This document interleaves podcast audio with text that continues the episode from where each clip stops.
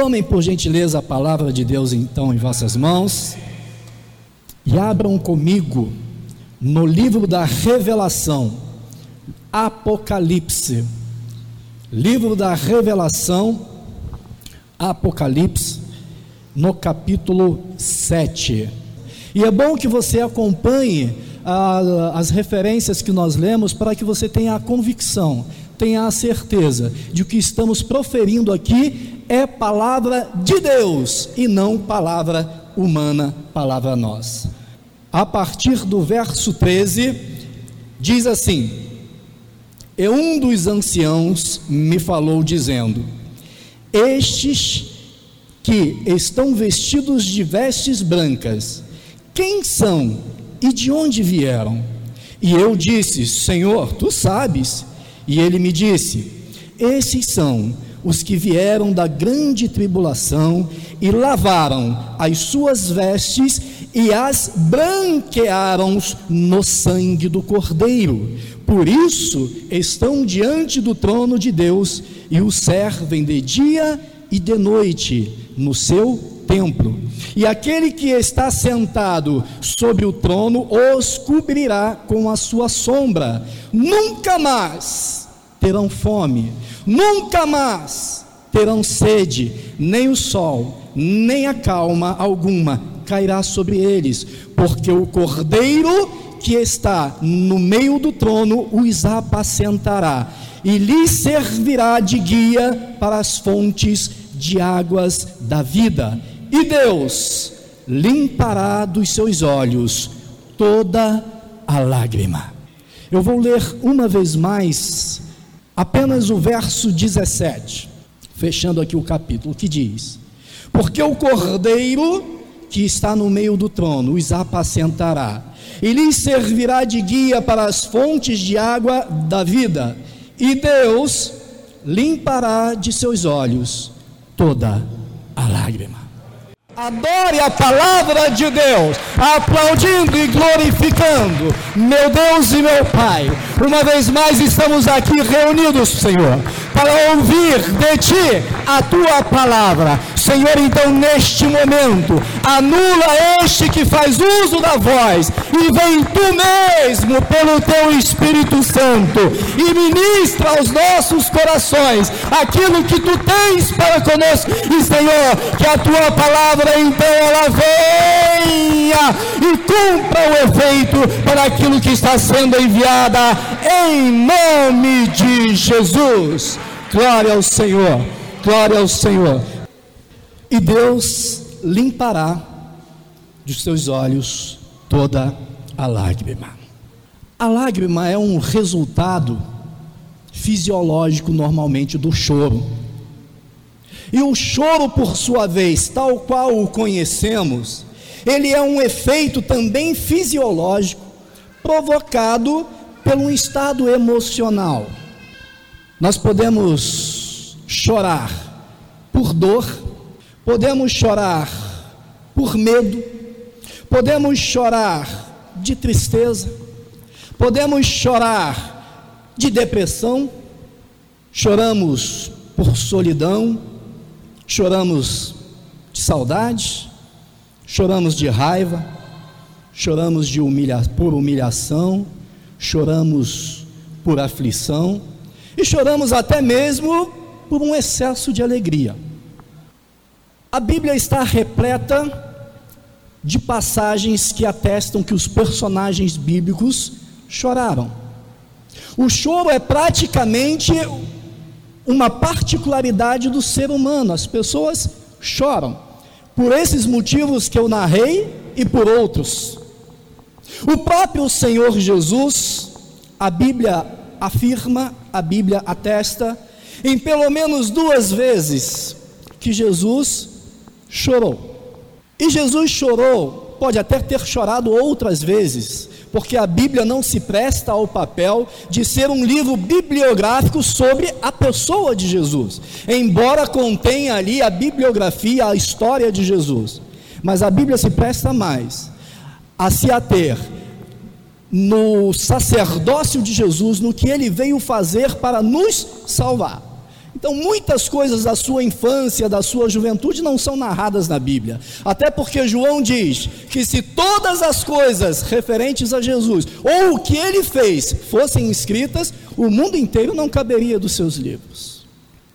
Mas Jesus chorou, pelo menos, relatado na Bíblia duas vezes.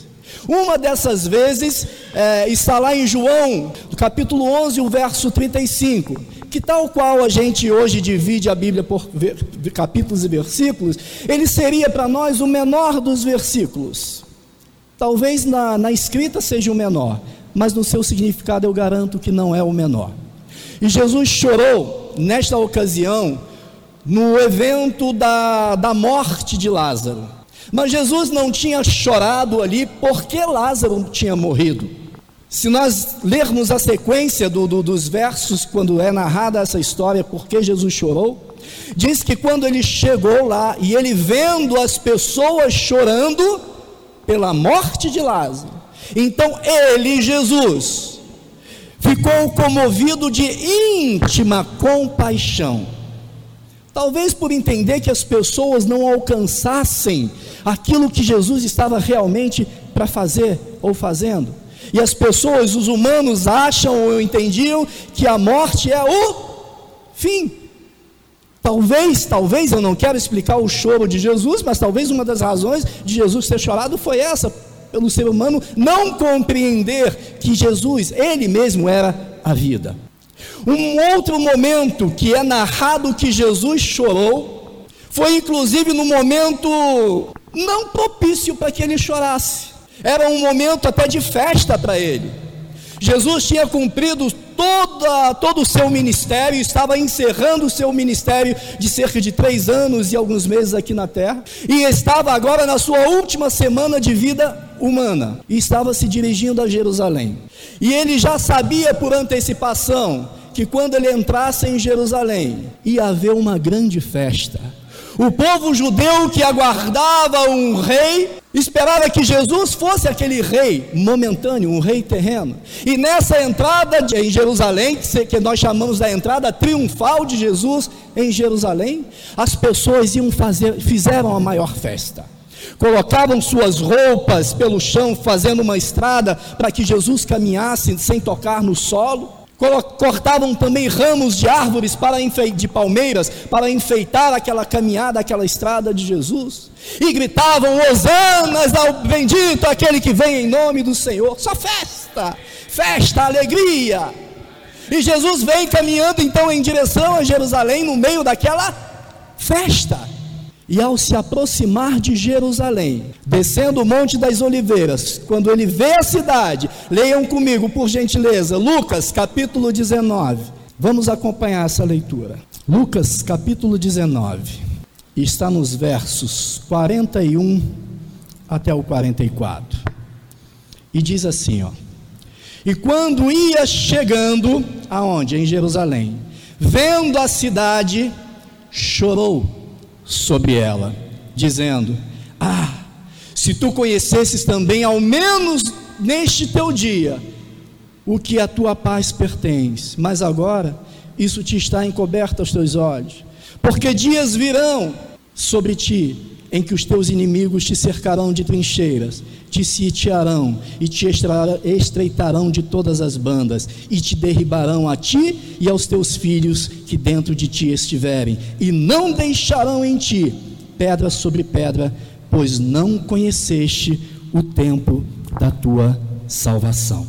Jesus, quando chorou vendo Jerusalém, ele já estava vendo adiante, talvez um dos motivos de Jesus ter chorado ao ver Jerusalém é que ele sabia que dali a mais ou menos 40 anos, ou seja, no, no ano 70 da era cristã, o general romano Tito sitiaria Jerusalém, guerrearia contra Jerusalém e arrasaria com Jerusalém, destruiria Jerusalém e que botaria inclusive fogo no templo do Senhor, na casa de Deus e não ficaria ali, pedra sobre pedra. Eu quero crer que não era esse o motivo do choro, da compaixão de Jesus. Chorar porque ele sabia que aquela cidade, Jerusalém, ia ser derrubada. Talvez Jesus tenha chorado quando, por ter sido também movido de íntima compaixão, por saber que aquela cidade, Jerusalém, que já o tinha rejeitado, estava cheia de pessoas religiosas e que não reconheceram o próprio Filho de Deus. O choro de Jesus por Jerusalém tem um significado muito maior, muito mais amplo do que aquele momento e do que aquela cidade, porque nós sabemos por antecipação que Jerusalém tem um significado no mundo espiritual. E quando Jesus olhou para Jerusalém e viu as coisas que o motivou a chorar, eu tenho convicção no meu coração que Jesus via ali todo o futuro, e via inclusive a mim e a você, e via como estaria o mundo cheio de pessoas religiosas, mas que não reconhecem verdadeiramente o Filho de Deus.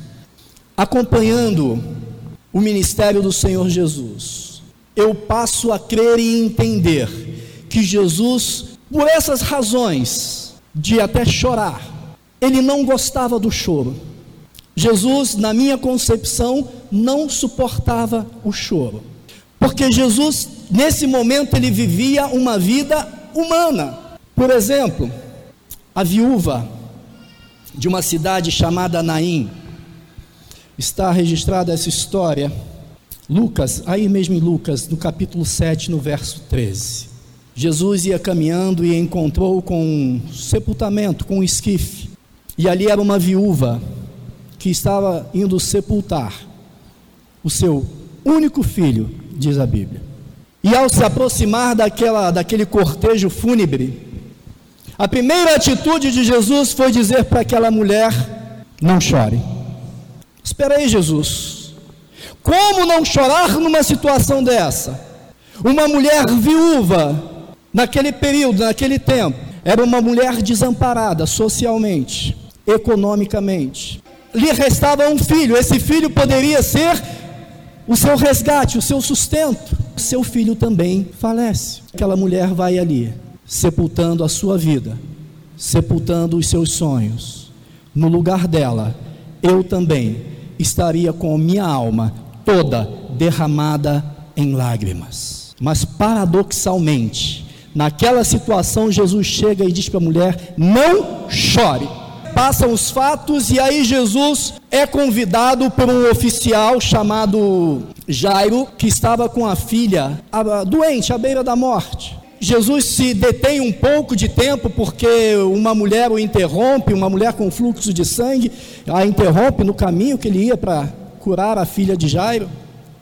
Mas enfim, Jesus consegue e se dirige, chega lá na, na casa de Jairo, onde a menina, inclusive, já estava morta. E uma multidão de pessoas se aglomeraram na frente da casa de Jairo e lamentavam a morte da menina e choravam pela morte da menina. E Jesus, ao chegar, o que Jesus faz? Manda que aquele povo pare de chorar. Está lá em Lucas agora, capítulo 8, no verso 52. Também está registrada essa história em Marcos, no capítulo 5, verso 38. Vamos só ler aqui então, conferir em Lucas, no capítulo 8 e o verso 52. Diz assim: E todos choravam e pranteavam, e ele disse: Não choreis. Jesus viveu uma vida humana e essas emoções que ele sentia, inclusive no choro, era como pessoa humana.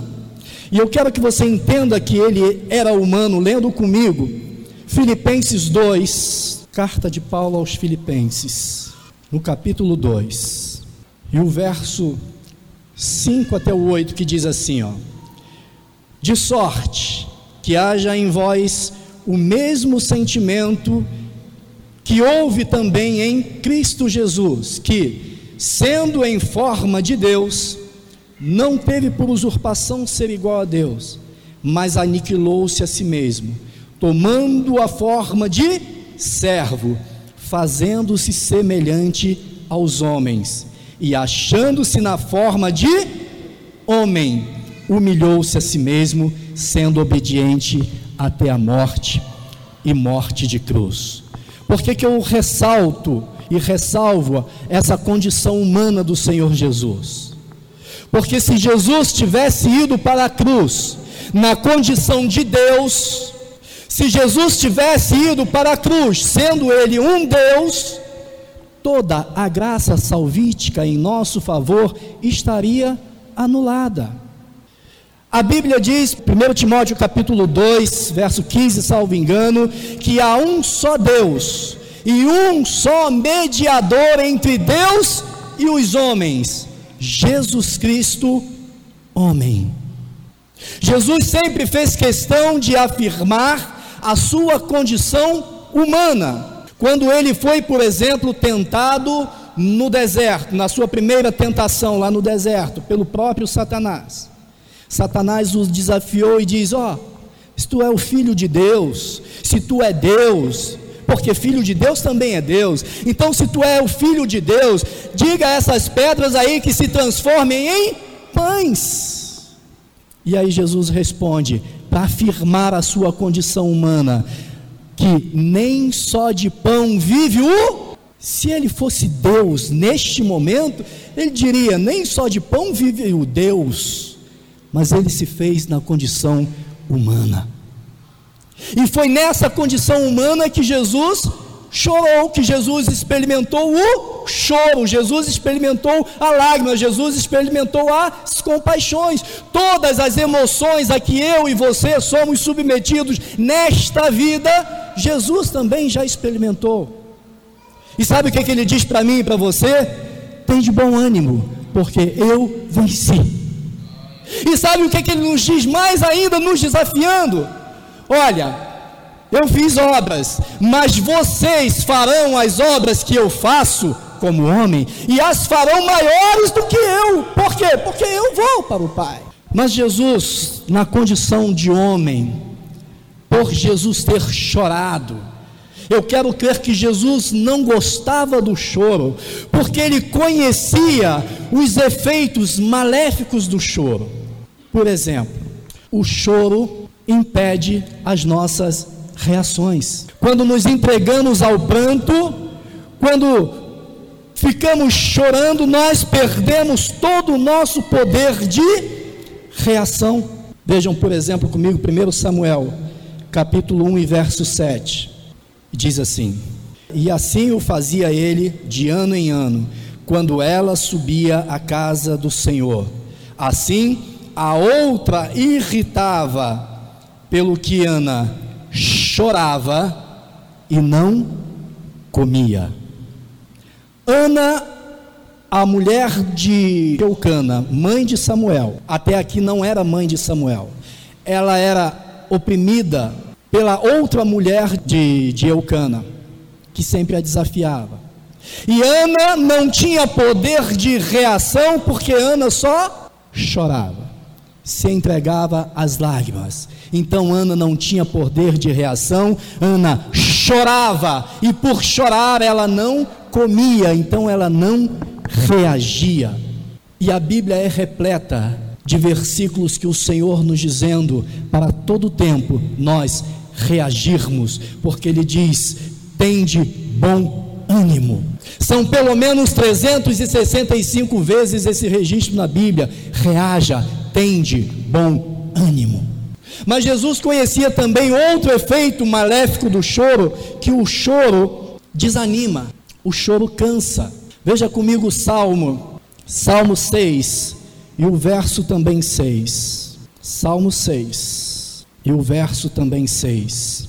O salmista diz assim: Já estou cansado do meu gemido, toda noite faço nadar a minha cama molho o meu leito com minhas lágrimas. O choro cansa. E quando você chora e se cansa, você perde o poder de reação, de ação, de atitude. E aí você fica no obscuro. Você vira uma presa fácil para os inimigos, inclusive para o inimigo de nossas almas. Jesus conhecia que o poder do choro causa desânimo nas pessoas. Aí mesmo em Salmos, onde estamos lendo, avança um pouquinho mais lá para o final, Salmo 137. Salmo 137. E o verso 1, que diz assim: Junto aos rios da Babilônia, nos assentamos e choramos. O povo de Israel tinha sido levado cativo da sua terra, estava na Babilônia. E ao invés de ter algum tipo de atitude, de combate, de enfrentamento, de revolta, até por que não dizer, o povo de Israel chorava e por causa desse choro sentava, não tinha reação, sentava e chorava. E por isso ficaram lá durante muito tempo. Quando nós choramos, nós ficamos refém dos nossos algozes.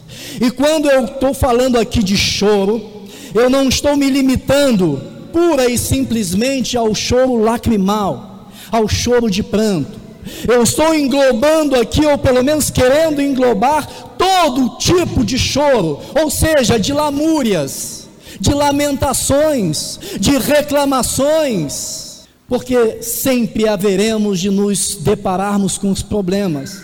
Eu acho muito estranho que algumas pessoas, alguns irmãos conseguem pregar um evangelho hoje cor-de-rosa, onde tudo é maravilhoso, onde o teu futuro é casa boa, é casa grande, é carro novo, é carro para toda a família, é o melhor emprego do mundo. Eu ainda não encontrei na Bíblia esse evangelho. Pelo contrário, no evangelho que eu me converti ao Senhor, ele diz, naquele verso que a gente já leu: No mundo tereis aflições, certamente nós teremos recompensa.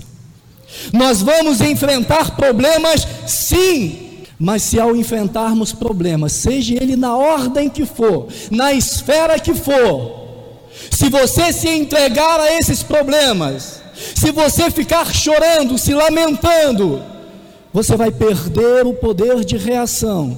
E você vai fazer como aconteceu com os israelenses. Você vai ficar refém. Você vai ficar só sentado e chorando. Deus enxugará dos teus olhos toda a lágrima. Quando Jesus chorou por Jerusalém, ele via todo o futuro.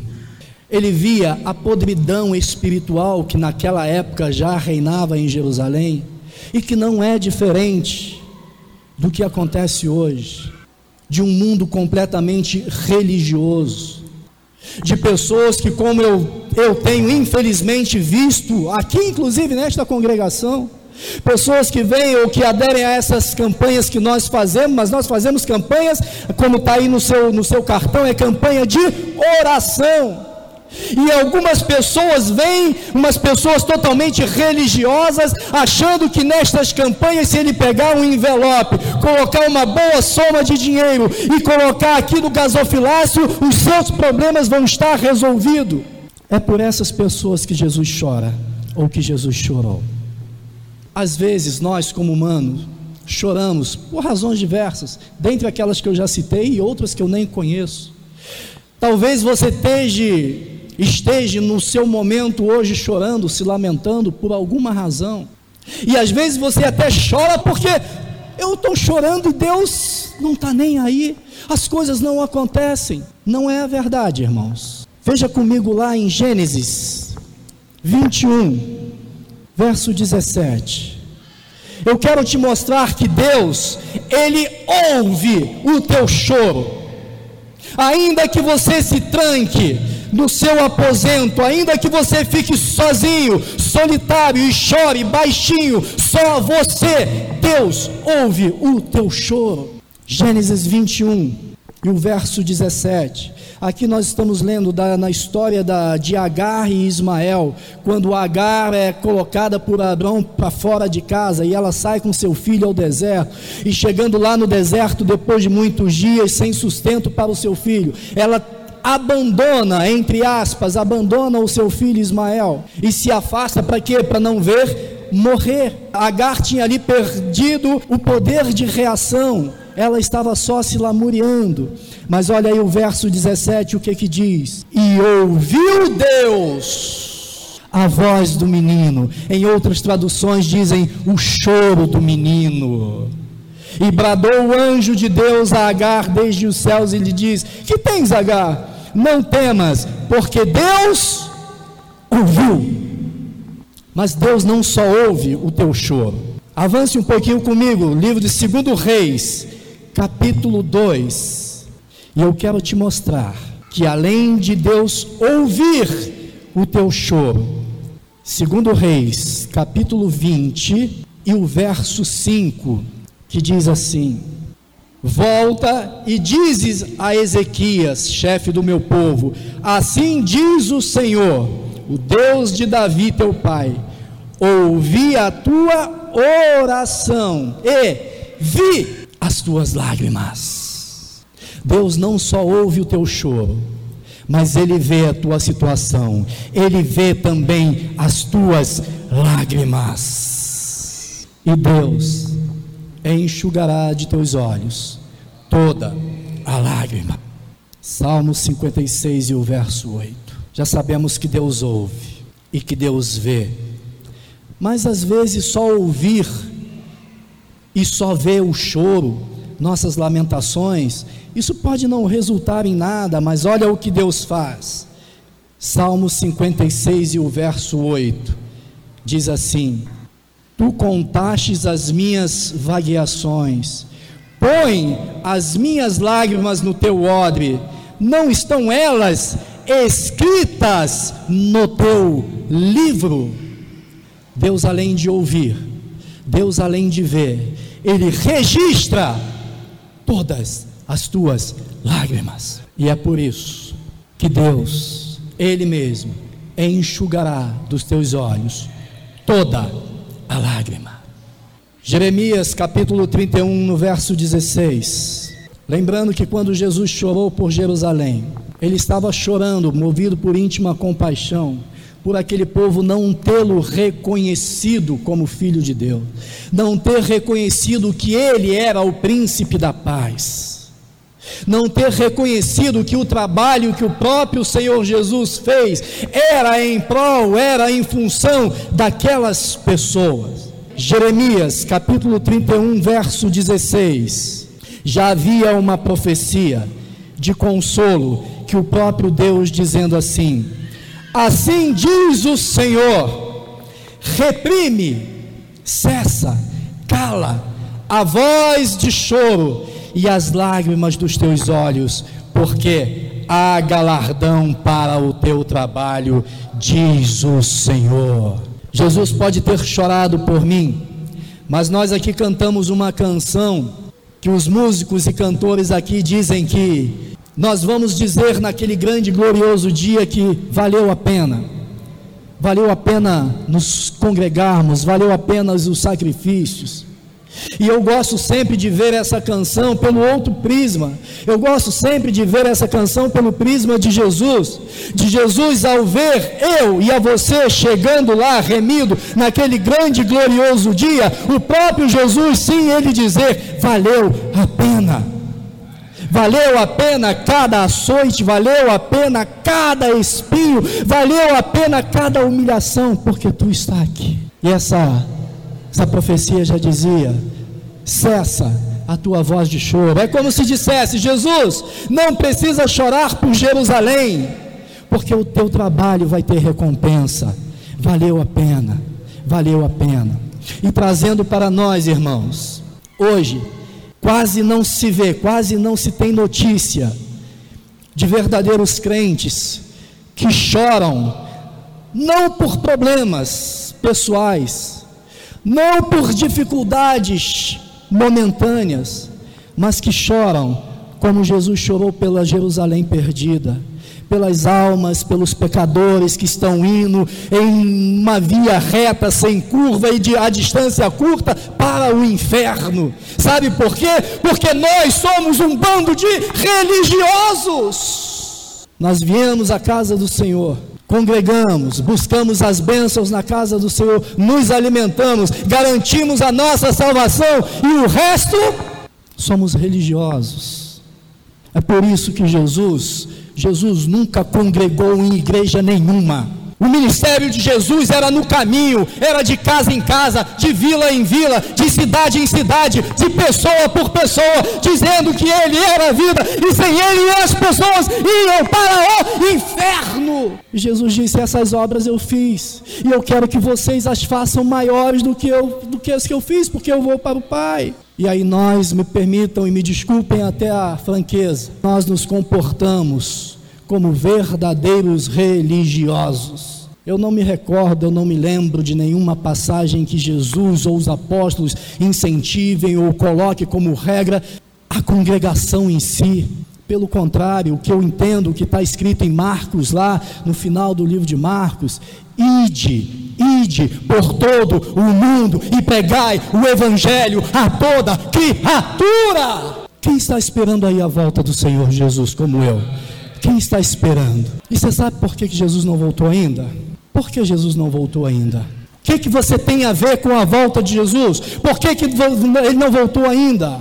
Pedro diz que ele é misericordioso. Ele sabe que muitos vão se perder porque a porta é estreita e poucos são os que passam por ela. Mas Pedro diz que ele é misericordioso, não querendo que nenhum se perca. Nós nos ufanamos aqui dizendo que os sinais da volta de Jesus estão se cumprindo, que os sinais seriam terremotos, fome, peste, como diz lá em Mateus 24. Olha, irmãos, leiam, leiam com calma, vírgula por vírgula, o que está lá escrito. Terremotos sim haveriam, mas terremoto existe desde que o mundo é mundo, desde que a terra é terra. Fomes, pestes e guerras sempre houve desde que o homem está plantado nesta terra. E quando está lá dizendo dessas últimas coisas, Jesus tem o cuidado de deixar bem explícito que essas coisas são os princípio das dores, mas não é o fim. E aí, para acontecer isso que nós esperamos, o que ele diz?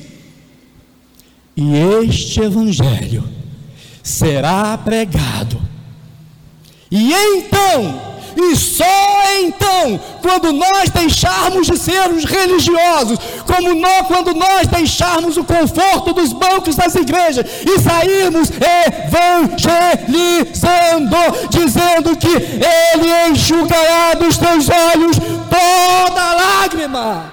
E então, e só então, virá o fim. Até esse choro, até essas lágrimas do crente verdadeiro, do crente que chora por almas, do crente que passou do estágio de crente egoísta que só pensa e só se preocupa na sua própria salvação. Os crentes que, como hoje, irmãos, são mais adeptos de uma flamigerada teologia da prosperidade. Como aqueles israelenses lá nessa, nessa entrada triunfal de, de Jesus em Jerusalém, o que, que essas pessoas estavam buscando, estavam esperando? Um rei. Um rei, um rei, um rei mesmo, um rei de verdade. Um rei que libertasse eles da, da, do, do, poder, do poderio de, de Roma, que Roma dominava ali Israel e, e os oprimia. E eles entenderam então que aquele Jesus ali seria o rei, um rei político que resolveria aqueles problemas lá. Foi por isso que eles aclamavam a Jesus. Foi porque eles queriam um resultado imediato. Eles queriam uma libertação terrena, tal qual a maioria, muita gente hoje, religiosos, que vêm a esta congregação ou a outras, mas estão esperando tão pura e simplesmente um rei que os prospere aqui, que os liberte da opressão da pobreza material, de um insucesso na sua carreira profissional. Talvez seja por essas pessoas que Jesus chorou. Porque Jesus, talvez ele tenha sentido as próprias dores duas vezes: a dor no real, quando ele sofreu de fato, e quando a dor psicológica, quando ele pensava, quando ele lembrava, quando ele via Jerusalém e via que nada do que ele passou surtiu efeito para essas pessoas, como para as pessoas de hoje, os adeptos dessa teologia da prosperidade que não reconhecem o Senhor Jesus como a salvação, mas a salvação eterna, a salvação da alma. Estamos caminhando para o final. Nós somos tão religiosos que nós pegamos as Bíblias e tentamos extrair dela, dela que nós julgamos ser a palavra de Deus. Nós só buscamos tirar, extrair daí o que nos interessa, o que é bom para nós. Por exemplo, Salmo 30, no verso 5, nós sempre dizemos: o choro dura uma noite, mas a alegria vem pela manhã. Na minha Bíblia não é bem isso que está escrito. Na minha Bíblia diz que o choro, Jesus não gostava de choro. Por Jesus você não chorava um dia sequer, não choraria uma hora sequer, porque Jesus conhece os efeitos colaterais do choro. Na minha Bíblia está escrito que por acaso, se uma condicional vier o choro, o choro até pode, ele não vai durar uma noite, ele pode até ser que dure uma noite, mas se isso acontecer, a alegria do Senhor vem pela manhã. Por quê? Porque Ele mesmo limpará dos teus olhos toda a lágrima. E aí o próprio salmista, na sequência aí no verso 11, ele diz: Senhor, tu já mudaste o meu choro em dança, o meu lamento em folguedo, a minha tristeza em alegria. Então dá para nós entendermos que o choro aí do salmista sequer durou uma noite, porque ele diz na sequência no verso 11: Tu já mudaste o meu choro em alegria. Para finalizar, Apocalipse capítulo 21. E vamos ler aqui mesmo do verso 1 ao 4 que diz assim: E vi um novo céu e uma nova terra, porque já o primeiro céu e a primeira terra passaram, e o mar já não existe. E eu, João, vi a santa cidade, a nova Jerusalém, não aquela Jerusalém pela qual Jesus chorou, não aquela Jerusalém religiosa, não aquela Jerusalém apodrecida espiritualmente, mas vi a nova Jerusalém que de Deus descia do céu adereçada como uma esposa, ataviada ou enfeitada para o seu marido. E ouvi uma grande voz do céu que dizia: Eis aqui o tabernáculo de Deus com os homens, pois com ele, a, com eles habitará, e eles serão o seu povo, e o mesmo Deus estará com eles e será o seu Deus. E Deus limpará dos seus olhos toda a lágrima, e não haverá mais morte, nem pranto, nem clamor, nem dor, porque já as primeiras coisas são passadas. A teologia da prosperidade prega para você que se você der o seu suado dinheirinho, se você der esse dinheiro, você vai ter em dobro. Se você fizer isso, você vai ter aquilo. Essa teologia da prosperidade, ela prega para você um carro novo, ela prega para você uma casa nova, ela prega para você um emprego novo. Eu acho que esse pessoal é muito mesquinho e pobre de entendimento. Sabe por quê? Porque ali, o que o Senhor que vai enxugar dos meus olhos toda lágrima, Ele não está me prometendo um carro novo, Ele não está me prometendo uma casa nova, Ele não está me prometendo um doutorado na melhor universidade, Ele não está me prometendo essas coisas terrenas, muito pelo contrário, Ele está me prometendo, me dando um novo céu e uma nova terra, onde essas coisas coisas já são passadas, onde não haverá mais dor, nem morte, nem coisa nenhuma que me faça chorar. Se você quer carro novo, se você quer casa nova, se você quer emprego novo, fica com essa teologia da prosperidade. Mas se você quiser um Deus que está te dando uma nova terra, um novo céu, tirando dos teus olhos toda lágrima, mudando a tua história, e não é por um período, não, não é por um período. O teu carro novo tem prazo de validade, a tua casa nova tem tempo de existência, mas o que o Senhor está te oferecendo, o que Ele está dando para mim e para você, um novo céu e uma nova terra, onde essas coisas velhas já passaram, é para toda a eternidade, e onde Ele mesmo, onde Ele mesmo estará presente. Oh glória, oh glória, oh glória, glória, glória, glória, glória. Senhor meu Deus e Senhor meu Pai, a tua palavra foi ministrada e eu tenho convicção, Senhor, de que assim como ela atingiu o meu coração, assim como esta palavra fortificou a minha fé, a minha esperança na salvação em Cristo Jesus, em um novo céu e uma nova terra, aquela que João viu. Na nova Jerusalém, não aquela Jerusalém apodrecida, cheia de pessoas religiosas, cheia de pessoas querendo sol momentâneo. Não, Senhor, a tua palavra avivou a minha fé para esperar, para esperar, para ansiar, para desejar por esta nova Jerusalém que do céu está descendo, para pelo novo céu e pela nova terra. Meu Deus, meu Pai, pelo teu Espírito Santo, coloque também, como colocaste em mim, essas palavras no coração do teu filho e da tua filha.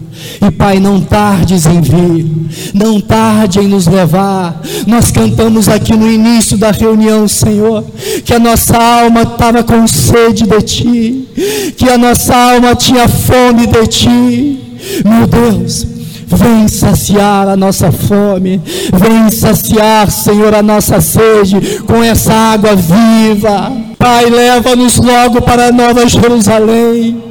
Senhor, a tua palavra diz que esta terra, este mundo atual aqui, ele jaz no maligno. E é por isso que tu estás nos dando, nos dando um novo céu e uma nova terra.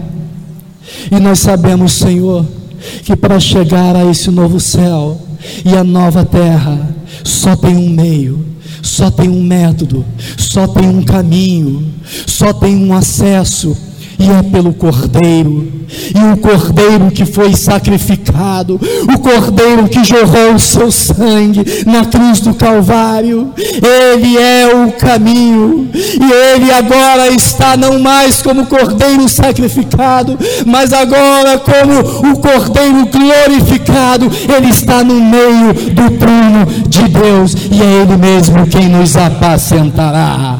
Glória, glória Glória, glória, glória ao Senhor.